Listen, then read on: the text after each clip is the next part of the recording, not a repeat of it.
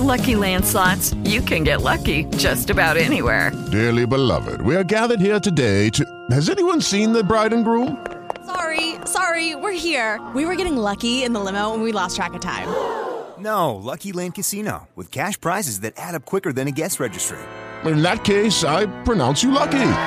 Play for free at LuckyLandSlots.com. Daily bonuses are waiting. No purchase necessary. Void where prohibited by law. 18 plus. Terms and conditions apply. See website for details.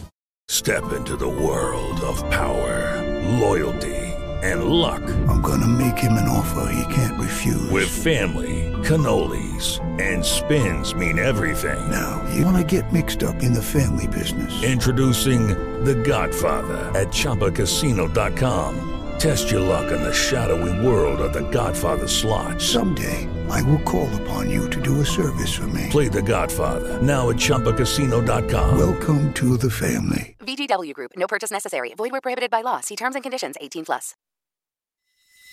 Flashback de Rock a Domicilio.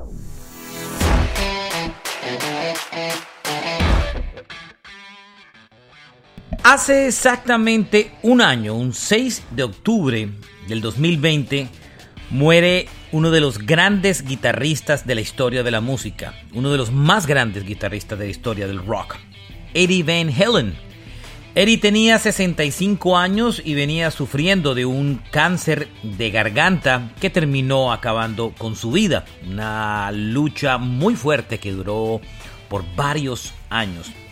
Eddie hizo una música extraordinaria con su banda Van Halen en los 70, en los 80, en los 90 y en el nuevo siglo, cuando inclusive publicó su último álbum con su banda llamado A Different Kind of True. Eddie Van Halen será considerado por siempre como uno de los grandes guitarristas de la historia del rock, si no el más importante. Este fue un flashback de rock a domicilio.